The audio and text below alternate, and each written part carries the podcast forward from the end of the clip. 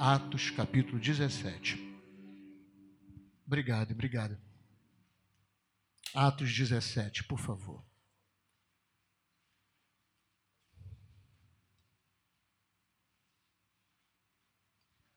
Versículo 16 até o versículo 28. Tá bom? Atos 17, versículo 16 até o versículo 28. É sempre você dar um, é bom você dar uma olhada no negrito que a sociedade bíblica coloca, porque nos dá uma direção do assunto que está sendo tratado é, dentro desse contexto da palavra, tá bom? O discurso de Paulo em Atenas. Diz assim a palavra do Senhor. Enquanto Paulo os esperava em Atenas, o seu espírito se revoltava em face da idolatria dominante na cidade. Por isso, dissertava na sinagoga entre os judeus e os gentios piedosos. Também na praça, todos os dias, entre os que se encontravam ali. E alguns dos filósofos epicureus e estoicos contendiam com ele havendo quem perguntasse: O que quer dizer esse tagarela? E outros: Parece pregador de estranhos deuses, pois pregava a Jesus e a ressurreição. Então, tomando consigo, o levaram ao Aerópago, dizendo: Poderemos saber que nova doutrina é essa que ensinas? posto que nos traz aos ouvidos coisas estranhas. Queremos saber o que vem a ser isso.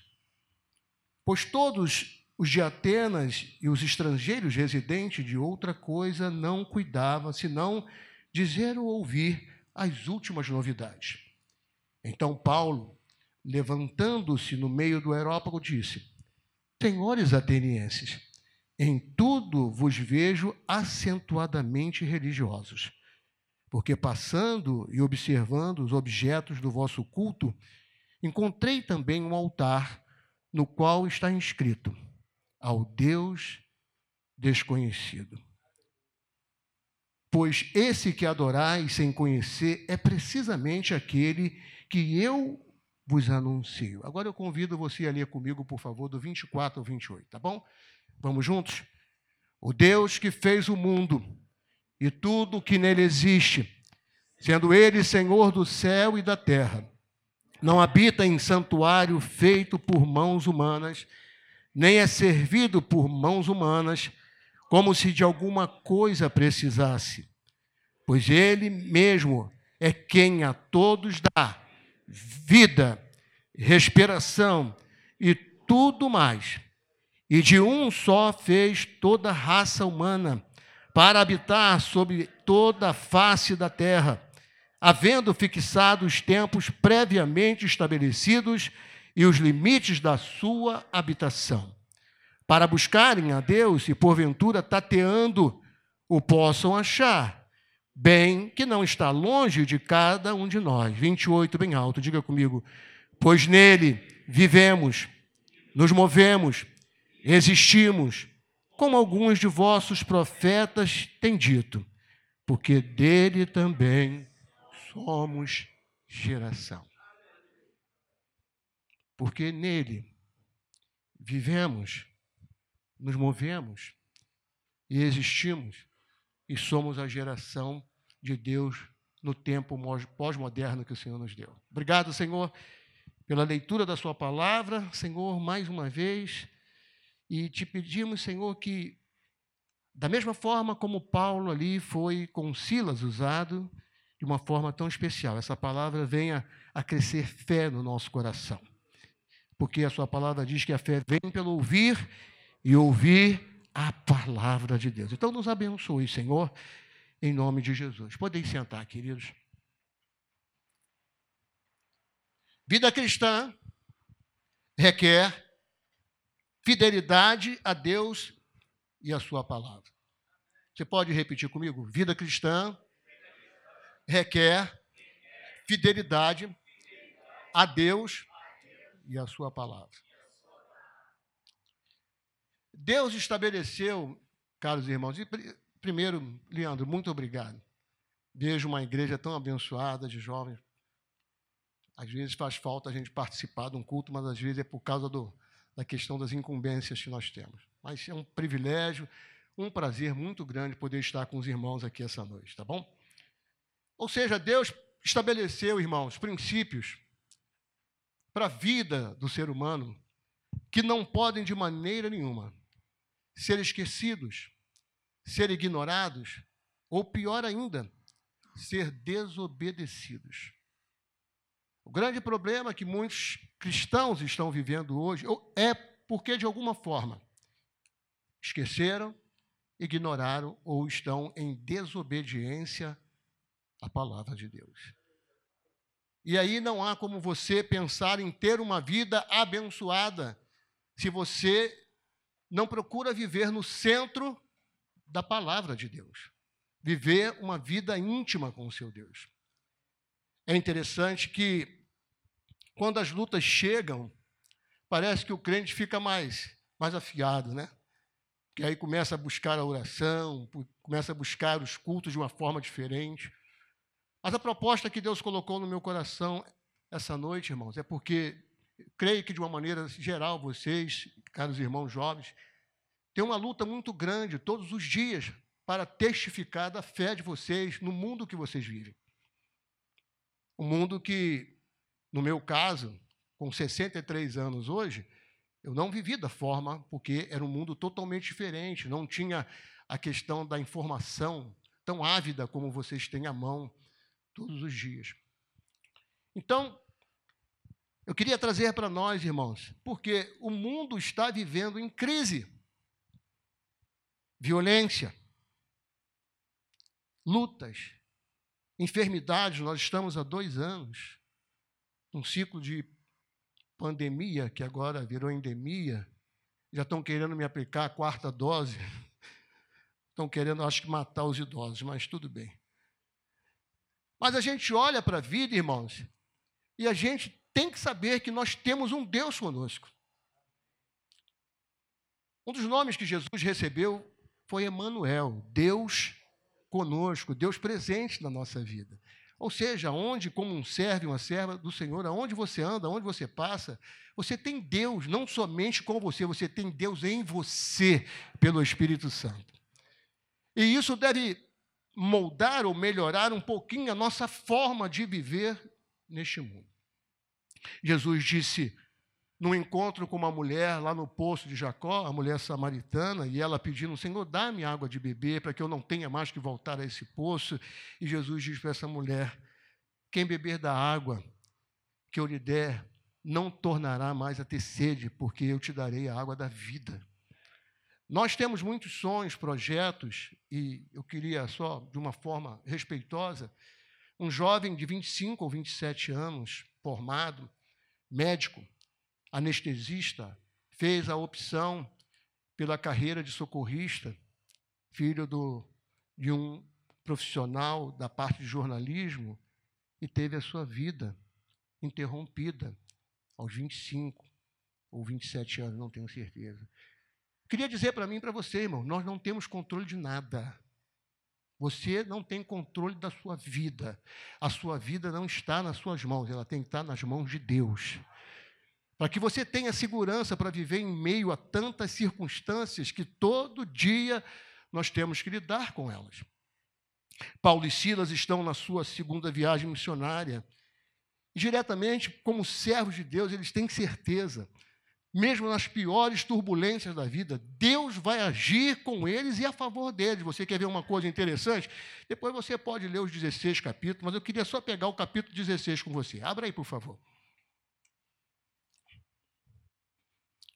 Dá licença, Leandro, abrir aqui uma, uma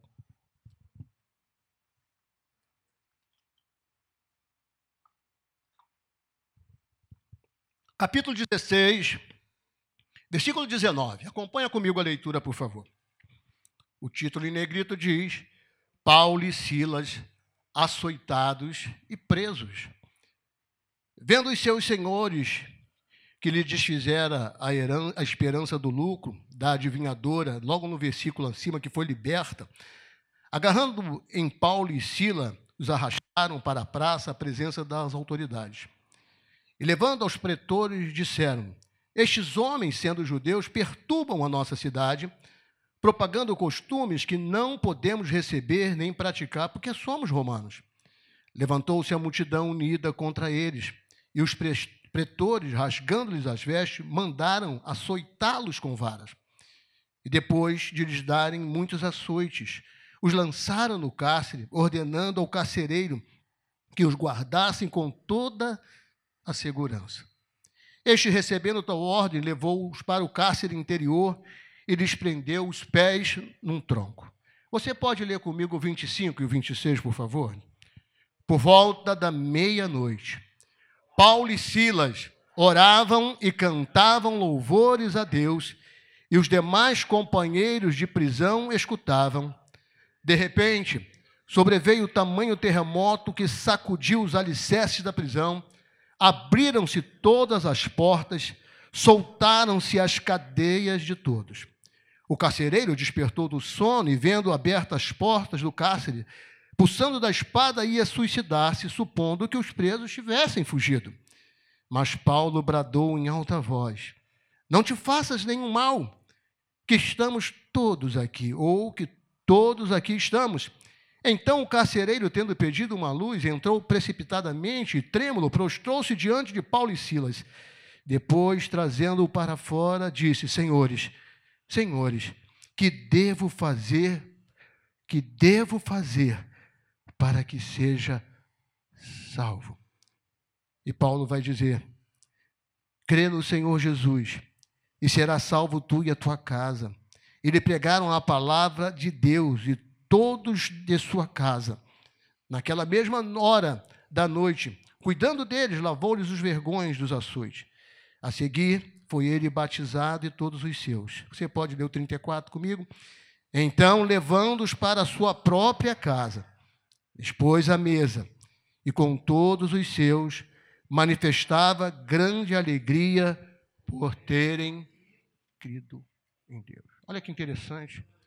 Nós não temos noção, irmãos, exata das coisas que podem suceder no nosso mundo e nós e os propósitos de Deus. Às vezes nós estamos passando por uma situação de dificuldade, a gente pensa que Deus nos abandonou, Deus não está se importando e Deus está provendo algo muito maior que nossos olhos naturais não podem contemplar.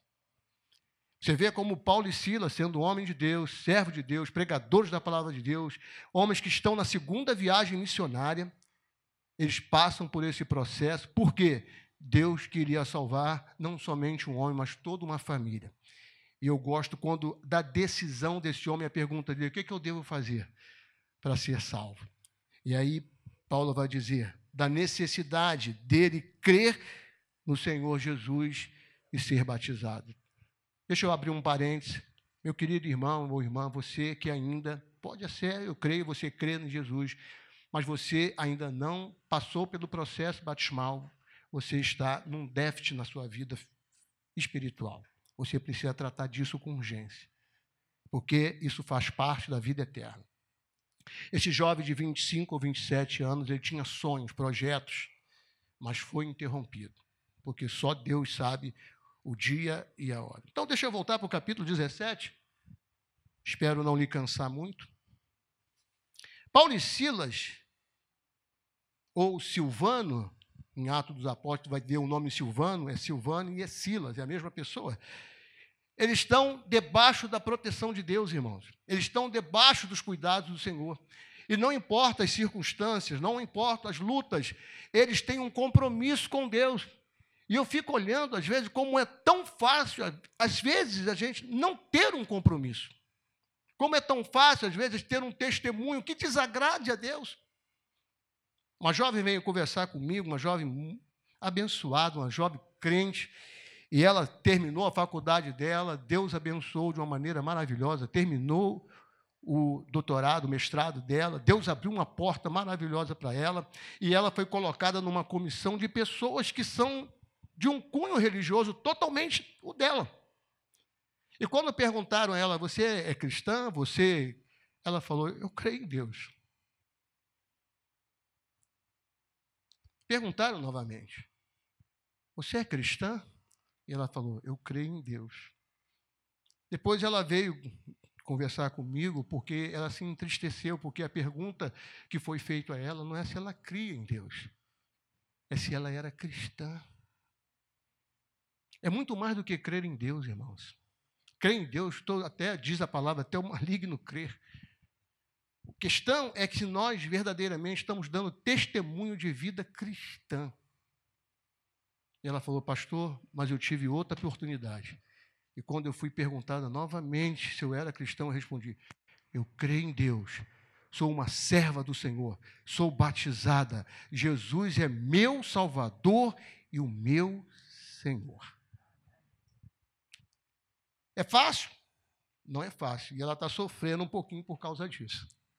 Porque é onde você se colocar, se posicionar, certamente algumas questões como Paulo e Silas sofreram. Primeira coisa que eu quero tratar essa noite, irmãos, Deus age em favor do seu povo, Deus age em favor dos seus filhos, Deus cuida dos seus, mas nós precisamos entender que, como servos de Deus, Deus nos salvou, Deus nos deu a graça, Deus trouxe sobre a nossa vida o Espírito Santo. Para quê? Somente para um culto? Para uma reunião? Para um evangelismo? Tudo isso faz parte, para a comunhão, tudo isso faz parte, mas é muito mais que isso, irmãos.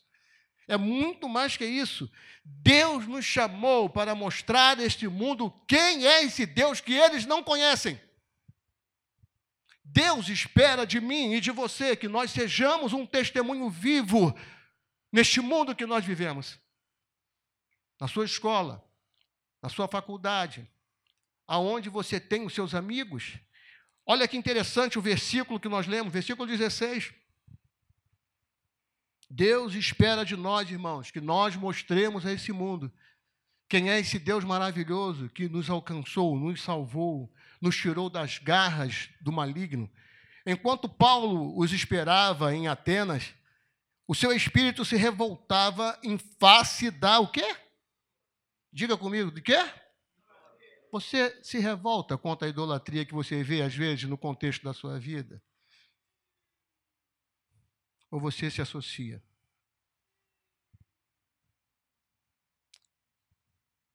O perigo que é, irmãos, a gente andar de mão dadas com esse mundo. Você já viu, já notou como é que é fácil a moda nos alcançar, o modismo nos alcançar? Você já viu como é que é tão fácil, às vezes, a gente ceder a certas coisas que talvez não agrade a Deus, e a gente não pergunta, Deus, o Senhor se agrada disso? Será que isso que eu estou fazendo na minha vida, o que eu estou vivendo em relação a algumas coisas que o mundo está me trazendo, isso agrada ao Senhor? Paulo, irmãos, está no centro de Atenas. Paulo está no centro da idolatria, mas ele sabe, ele conhece quem é o Deus que está com ele. Nós não podemos nos calar, irmãos.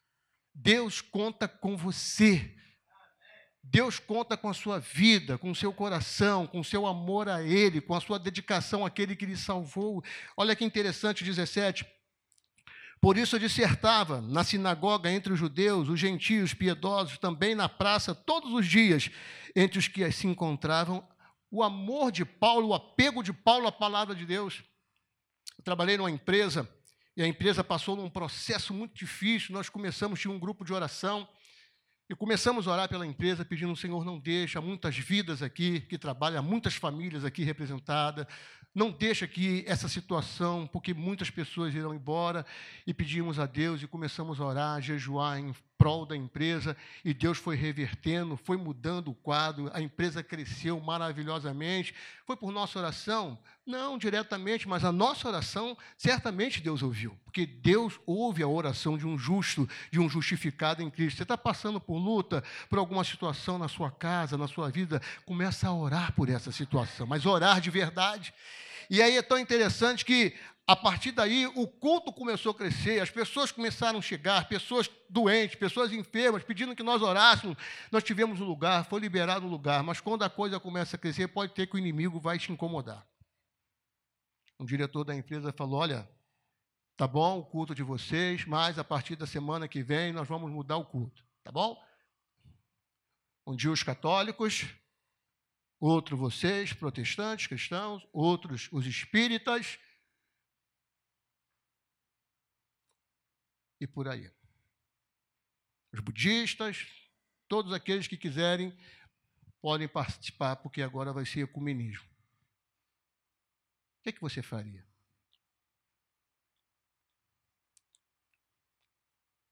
Às vezes a gente tem que se posicionar, irmãos.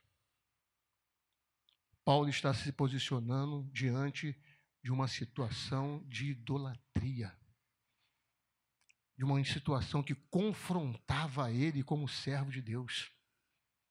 Vamos continuar lendo. Eu não vou. Acho que até às 11 dá para acabar.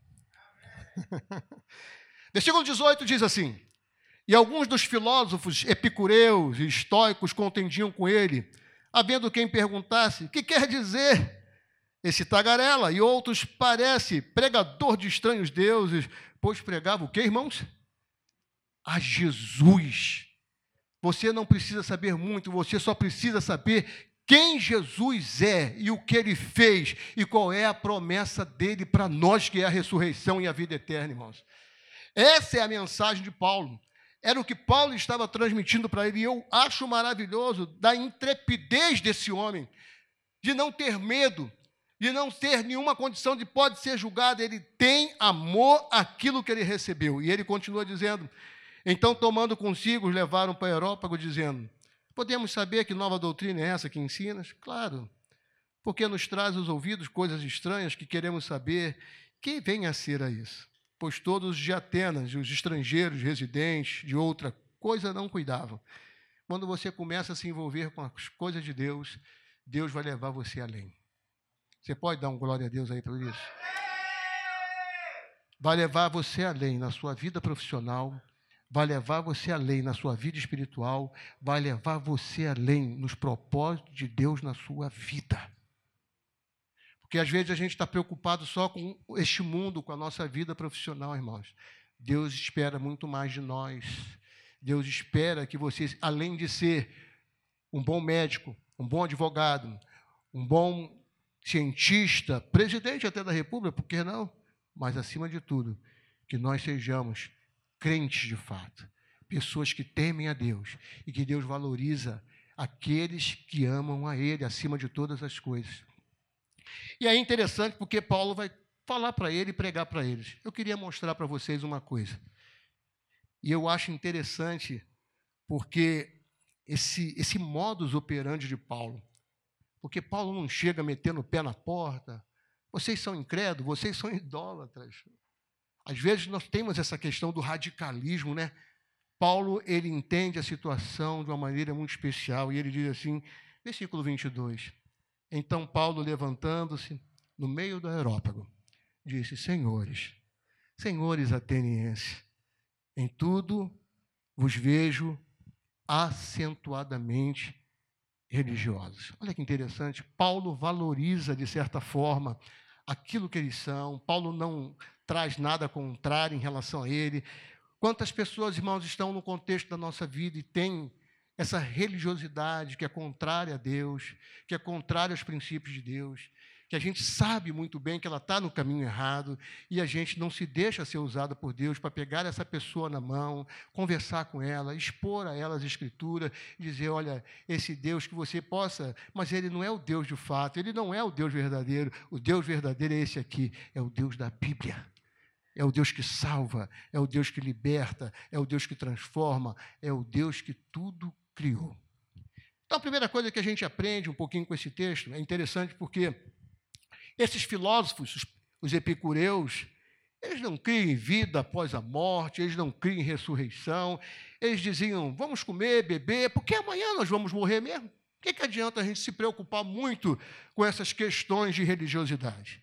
E é interessante também que os históricos achavam: olha, nada nessa vida muda. A vida é cíclica e tudo não muda, tudo é assim mesmo. Fomos colocados neste mundo, simplesmente Deus nos colocou aqui e cada um vive como pode.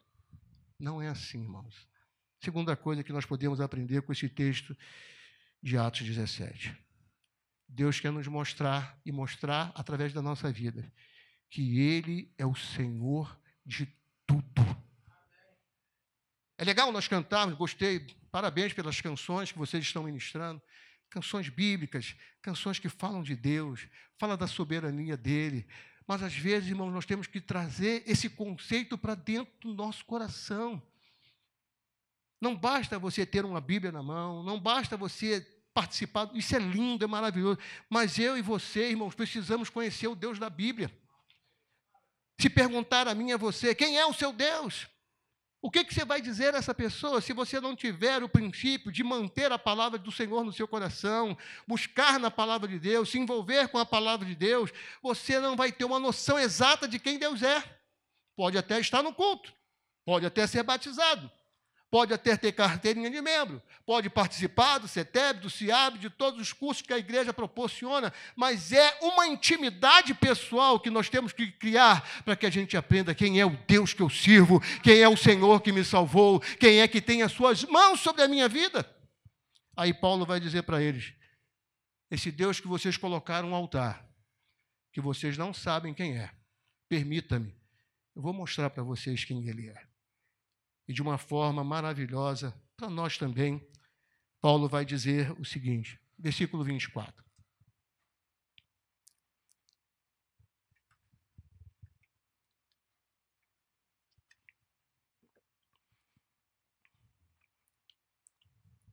Ele é o Deus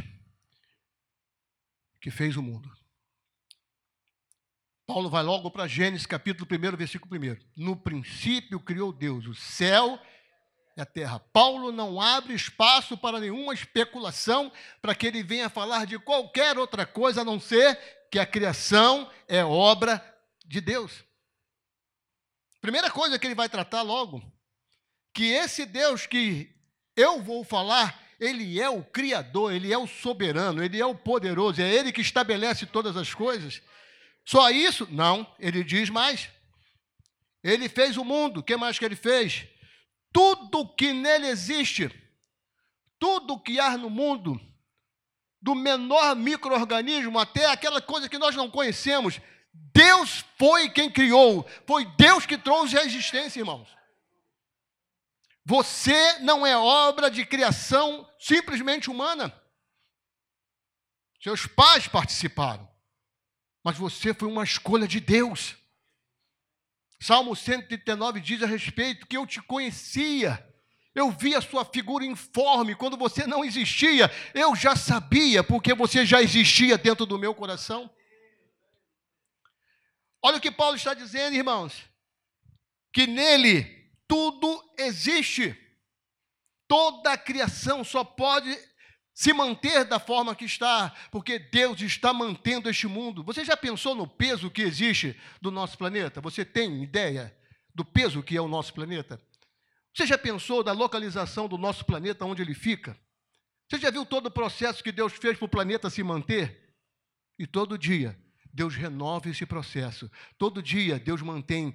Diz o cientista: se a Terra fosse um pouquinho, um pouquinho afastada do eixo dela, poderia não haver vida na terra, irmãos, ou seria muito frio, muito crente. Olha o poder do Deus que nós servimos, irmãos. Olha o poder que tem a nossa vida em, nossa, em Suas mãos. Paulo está dizendo, Ele é Senhor, e eu gosto quando ele diz agora, na continuidade, tudo o que nele existe, que mais? Ele diz, sendo Ele Senhor do céu e da terra, não habita em santuários feitos por mãos humanas, nem é servido por mãos humanas, como se de alguma coisa precisasse pois Ele mesmo é quem a todos dá três coisas. Primeiro é o que você está nesse momento, é a sua vida.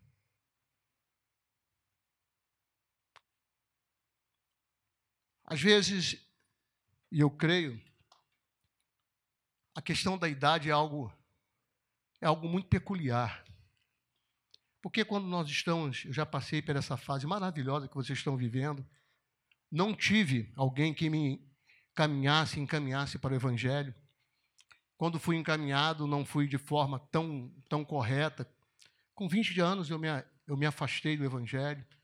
Levei 13 anos apanhando na vida por andar contrário, ignorando a palavra de Deus, esquecendo.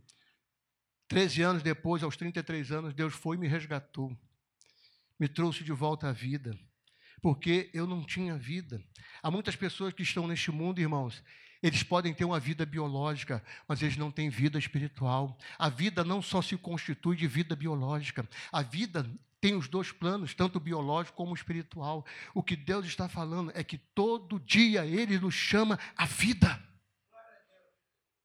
Não é você que acorda porque você quer acordar, não é você que levanta porque o despertador fez você acordar e você programou o horário, não. É Deus que está trazendo a nossa vida todos os dias, dizendo para nós: Eu estou contigo, meu filho, eu estou contigo, minha filha. Não temas, eu estou lhe dando vida. João capítulo 10, 10, a parte A diz assim: O diabo veio para matar, roubar e destruir. As ações dele tirar a alegria, roubar a paz, destruir a fé, a esperança. Mas Jesus, na parte B, diz assim: Mas eu vim para que vocês tenham vida e tenham vida em abundância. A qualidade de vida, irmãos, nós escolhemos. Deus nos dá os dias. Deus nos dá os dias bem contados. A qualidade de como vamos viver somos nós que escolhemos. Deus nos dá todos os princípios. Primeira coisa que a Bíblia diz que Deus nos dá, irmãos, é a vida. A segunda coisa que Ele dá, nada é nosso. Você está respirando um ar agora que não é seu. O seu organismo está funcionando plenamente, maravilhosamente, porque é Deus que está mantendo a sua respiração, com todo o processo maravilhoso que o nosso organismo. Essa semana fiz um eletrocardiograma e o médico constatou que uma parte do meu coração está dando um, tá dando um probleminha lá. Está lento no, fechamento. E eu estou fazendo uns procedimentos. E fui fazer um, um ecocardiograma. Alguém já fez um ecocardiograma com Doppler aqui e tal? E o médico estava me examinando lá, eu estava lá apreensivo, e ele colocou aquela aparelhagem, está me examinando e tal. Aí ele está olhando lá e olhando para mim, eu comecei a ficar preocupado. Ser humano, sou ser humano, igual vocês. Aí comecei, eu olhei, olhava o semblante dele, ele meio assim. Eu fico com medo de perguntar se ele estava detectando algum problema no meu coração. Daqui a pouco ele abriu o som.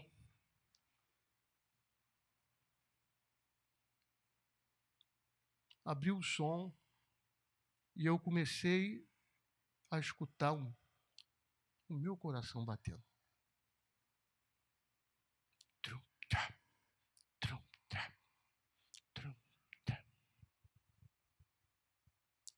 Aquilo me encheu de uma alegria, irmãos, tão, tão, tão grandiosa, que eu nunca senti.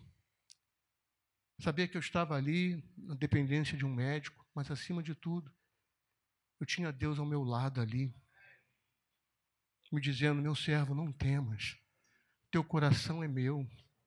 Sou eu, todo dia, que faço ele bater. Sou eu que vou mantê-lo até o dia, até o seu último dia. Sou eu que vou manter o seu coração batendo.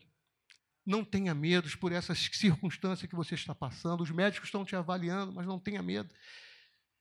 Eu estou me preparando para para correr, eu gosto de correr. Se Deus quiser, dia 21 de agosto, eu vou correr a meia maratona.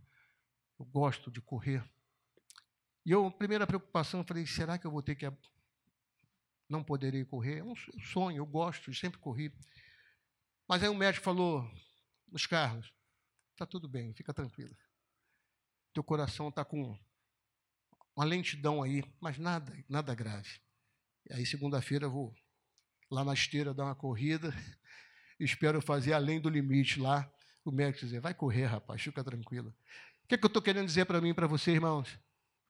Deus nos chama todos os dias à vida. Ao nos dar a respiração, ao trazer-nos todos os dias, Deus está dizendo para nós: vamos juntos, nós estamos nesse processo juntos. Você não está sozinho. Você pode estar até abandonado de algumas pessoas que você às vezes sente falta. Às vezes você não é cuidado, às vezes você é esquecido, mas você não é esquecido nunca por Deus. Deus te toma pela mão. Ele disse para Isaías: Eu te tomo pela mão direita, caminha, porque eu estou caminhando junto contigo. Ele diz primeiro: Eu sou o Deus que dá a você, em primeiro lugar, a vida, a respiração para aí. tudo. Tudo. O que nós estamos vestindo nessa noite. Provisão de Deus. Ah, eu comprei, pastor. Amém. Mas se Deus de alguma forma não provesse, você não teria como. E isso é maravilhoso, irmãos, que a gente pode. Deus é um Deus confiável. Deus é um Deus que se alegra em que nós mantenhamos a nossa confiança nele. Para finalizar,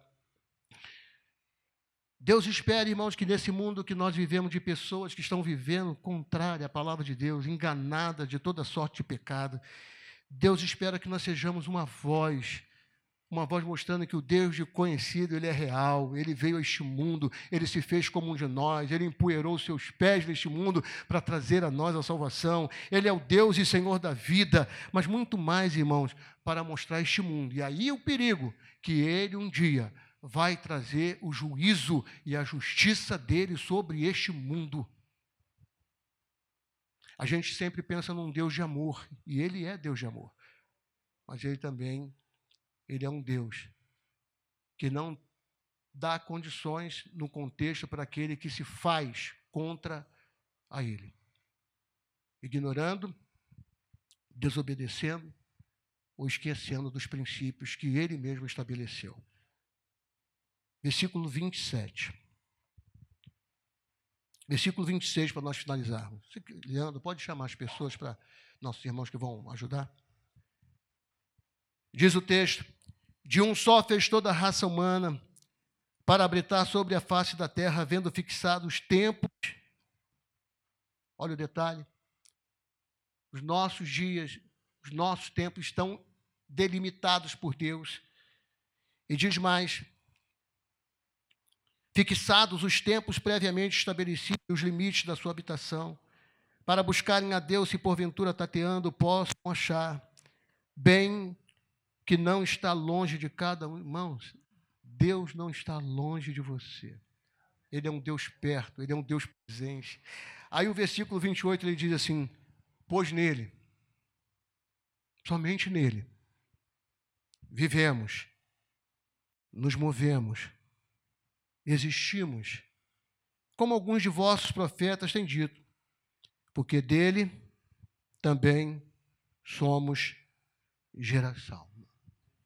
Jaco Leandro leu no Salmo 100, versículo 3: Sabei, sabei que o Senhor é Deus, dele somos, somos rebanho do seu pastoreio. Aí ele vai dizer: servir, servir ao Senhor com alegria. Apresentai-vos diante dele com cântico. Mas, irmãos, a preocupação maior vai até o versículo 34 que eu quero finalizar. Sendo, pois, geração, não devemos pensar que a divindade é semelhante a ouro, prata e a pedra, trabalhados pela arte e imaginação do homem. Ora, não levou Deus em conta os tempos da ignorância.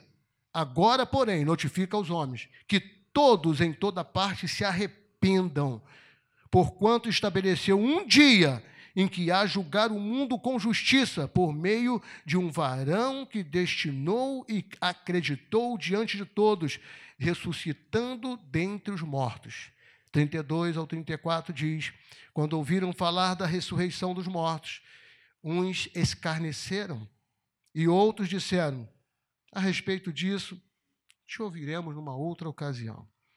A esta altura, Paulo se retirou do meio deles Houve, porém, alguns homens que se agregaram e a ele creram. Entre eles estava Dionísio, o Aeropagita, uma mulher chamada Damares, e com eles outros mais. Assim está a humanidade. Os que zombam, os que não dão crédito, mas há aqueles que creem verdadeiramente que Jesus Cristo é o Senhor dos Senhores, o Rei dos Reis, e que um dia volta para buscar a igreja, mas também volta para exercer juízo sobre este mundo. A palavra de Deus diz em Filipenses: todo joelho se dobrará, toda língua há de confessar que Jesus Cristo é Senhor, para a glória de Deus Pai. Que Deus encontre em mim e você em nós, essa geração deste século. Homens mulheres, jovens, dispostos a dizerem: Eu conheço um Deus que pode mudar a sua vida. Eu conheço um Deus que é o Senhor da salvação.